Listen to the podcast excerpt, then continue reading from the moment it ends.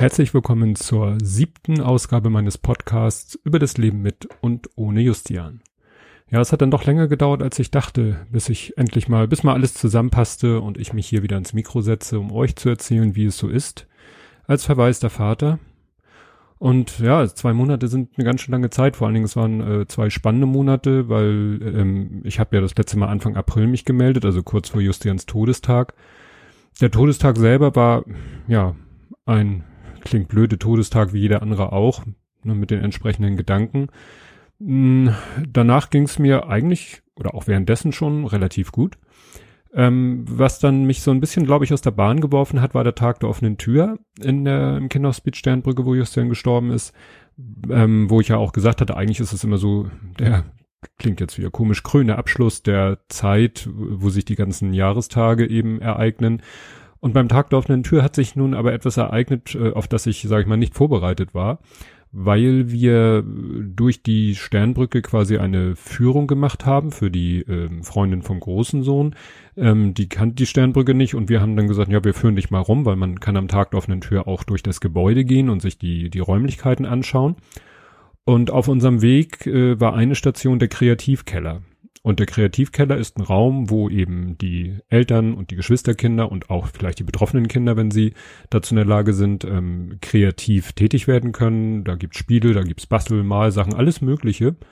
Äh, was aber, sage ich mal, das Besondere an dem Raum ist, wenn ein Kind verstirbt, dann wird dort der zu dem Zeitpunkt noch leere Sarg aufgestellt und die Eltern bekommen die Möglichkeit, den Sarg zu bemalen. Das haben wir damals auch gemacht. Und ähm, um ja diese dieses Ritual äh, darzustellen, waren am Tag der offenen Tür waren da dort Kindersärge ausgestellt, die auch bemalt waren, auch Urnen und zwar sag ich mal so kindgerechte Urnen. Und es war nicht, äh, so eine Stellwand, an der Fotos hingen und auf ich glaube zwei Fotos war Justians Sarg zu sehen. Und das war dann doch so, da musste ich doch kurz schlucken, weil darauf war ich einfach nicht vorbereitet. Ich wusste, wir gehen jetzt in den Kreativkeller, dass da die Särge aufgebaut waren, weil da auf dieses Ritual hingewiesen wird, das hat mich nicht ganz so überrascht, das fiel mir sofort ein, als ich die Särge sah, aber dass jetzt da die Fotos waren, das war dann doch so ein bisschen, mhm. Und es hat sich dann auch ein bisschen gesteigert, weil wir dann äh, durch die, äh, man konnte auch einige der Zimmer, ähm, ich sag mal der Patientenzimmer oder der Kinderzimmer sich anschauen, wo die erkrankten Kinder ihren Aufenthalt äh, verbringen. Und äh, man durfte nicht in jedes, aber man durfte in ein sehr entscheidendes Zimmer. Das ist das Zimmer Nummer sieben, wobei die alle, die Zimmer sind alle mit Planeten benannt. Ich glaube, das ist Merkur oder Mars. Und dieses Zimmer hat eine Besonderheit. Ähm, eigentlich ist es so gedacht, dass die Eltern, sofern sie überhaupt während des Aufenthaltes des Kindes auch in der Sternbrücke bleiben, was man machen kann, aber nicht muss. Äh, die Elternzimmer sind eine Etage höher und es gibt eben keinen kurzen Zugang vom äh, Kinderzimmer, nennen wir es jetzt mal, zum Elternzimmer. Und dieses besondere Zimmer bildet da eine Ausnahme, weil es ist äh, speziell für Kinder in der finalen Phase. Und deshalb gibt es in diesem Zimmer eine Treppe nach oben zum Elternzimmer. Und als Justian eben seine letzte Reise angetreten hat, waren wir in diesem Zimmer, also er unten in dem Kinderzimmer und wir über die Treppe nach oben mit einer Tür allerdings, dass man die Tür schließen kann, waren wir im Elternzimmer.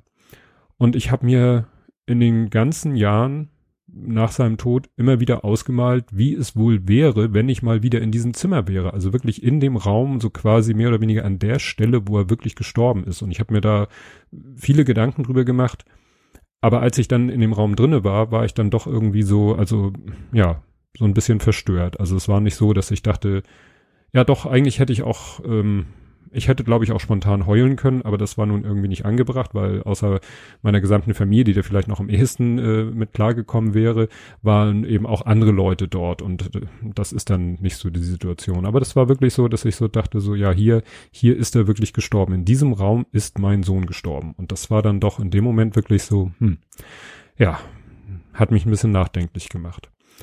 Ja, danach war erst alles wie, wie immer so. Dann war ja wirklich diese Phase vorbei, aber man kann sich da halt nicht drauf verlassen oder nicht, darf dann nicht denken, so ja, und jetzt war es das wieder bis nächstes Jahr. So einfach ist es dann auch nicht mit der Trauer, weil irgendwie hatte ich danach dann wirklich so eine Phase, wo ich wirklich äh, fast jeden Morgen aufgewacht bin mit so einem Gefühl, ich nenne es immer Heuldruck, dass ich so denke, so irgendwie, ja, ich könnte jetzt heulen, aber ich kann es irgendwie doch nicht. Also nicht, dass ich das bewusst zurückhalte, sondern es ist dann halt, ja, ja, es geht halt nicht. Aber das Gefühl ist trotzdem da.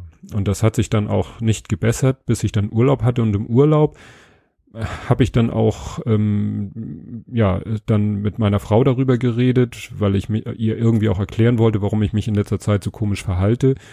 Und da in der Situation selber äh, konnte ich nun auch nicht losheulen, was ja auch eine Möglichkeit gewesen wäre. Aber es ging mir danach besser. Also das war Ende Mai und seit Ende Mai geht's mir doch deutlich besser als vorher. Ne, und das, da sieht man mal, es reicht manchmal wirklich, oder es ist manchmal unheimlich hilfreich, einfach darüber zu reden. Auch wenn das Reden darüber vielleicht selber an der Sache nichts ändert, aber es hat mir halt trotzdem sehr, sehr geholfen. Ja, was mich dann wieder ein bisschen nachdenklich gemacht hat, war, dass ich im Internet über einen Cartoon gestolpert bin, weil in einem sozialen Netzwerk dieser Cartoon geteilt wurde und jetzt habe ich das Problem, ich muss euch den beschreiben, das Bild beschreiben. Das ist ein Cartoon, der besteht aus vier Panels, also aus vier Kästen. Im ersten Kasten sieht man zwei Skelette und äh, ja, also so, wie sagt man so schön, vermenschlichte Skelette. Also das eine Skelett trägt ein T-Shirt und das andere Skelett trägt irgendwie eine Schleife im Haar und eine Schürze, also soll wahrscheinlich eine Frau sein. Und die Frau Skelett sagt zu Mann Skelett, Liebling und auf dem nächsten Bild sagt sie dann, ich glaube, ich bin bereit für ein Baby und im nächsten Bild umarmt äh, äh, Mann Skelett, Frau Skelett und sagt, oh mein Gott, Stacy, du hast mich zum glücklichsten Mann aller Zeiten gemacht. So, da denkt man natürlich, wieso unterhalten sich da zwei Skelette und dann fällt einem vielleicht ein, Skelette werden oft in Cartoons so, äh, ja, das ist halt äh, Herr Tod, ne, mit Frau Tod. Ja. Und auf dem letzten Bild äh, erklärt sich da noch alles, dann tragen sie nämlich beide diese kla äh, klassischen Kutten, wie man das kennt, wenn der Tod irgendwo so dargestellt wird als äh, Sensenmann. Und äh, man sieht sie im Vordergrund mit einem ja, Babyskelett im Arm. Und im Hintergrund sieht man ein Haus und sieht dann so wie ein Scherenschnitt, sieht man äh, eine Frau, die sich über ein leeres Kinderbett beugt und schreit.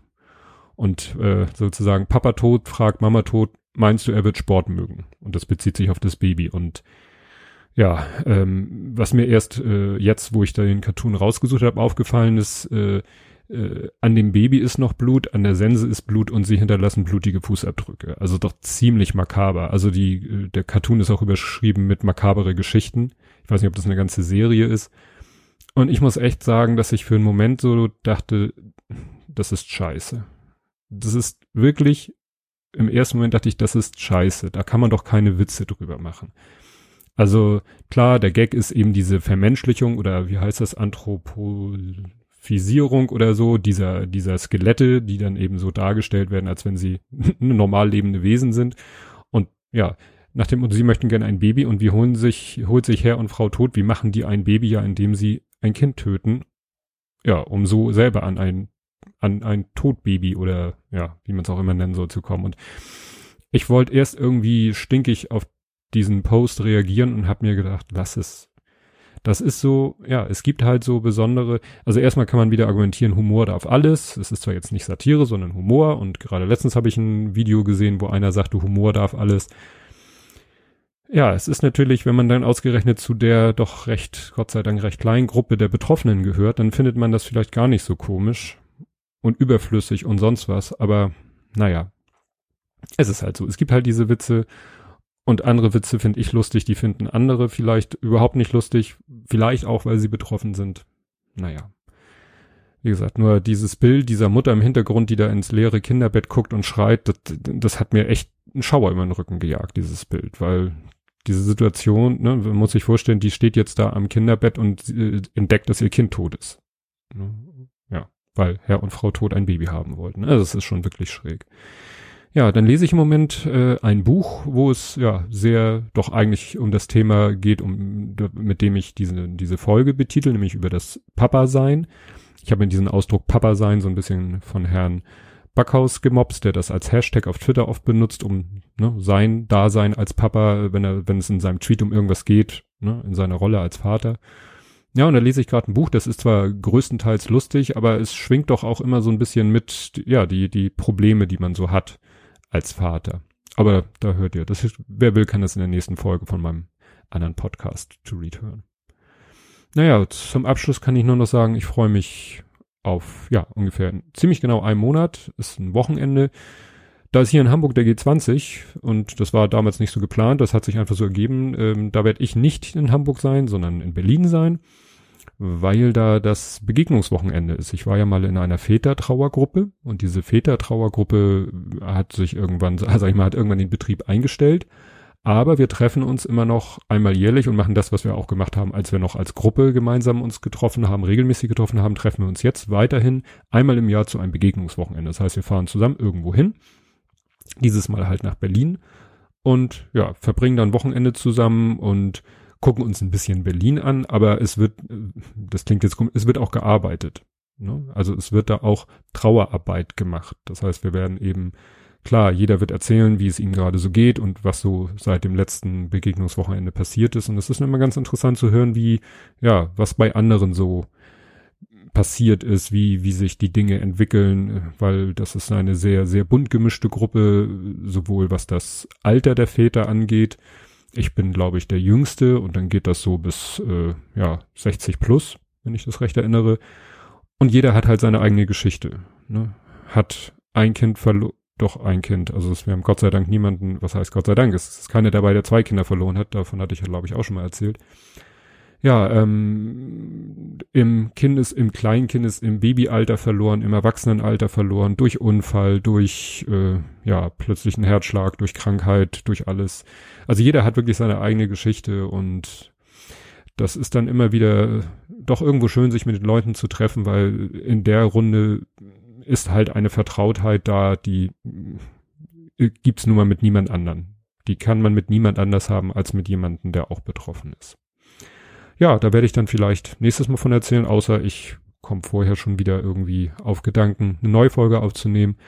Aber ihr wisst ja, bei diesem Podcast gibt's keine Regelmäßigkeit. Einfach, wenn alles stimmt, wenn ich mich entsprechend fühle, wenn irgendwas erzählenswertes ist. Das, was ich am Anfang erzählt habe mit dem Zimmer, das wollte ich eigentlich schon vor, ja, wollte ich eigentlich schon relativ kurz nachdem es passiert ist, also für über einen Monat wollte ich es eigentlich schon erzählen, aber es war dann irgendwie, es passte irgendwie nicht.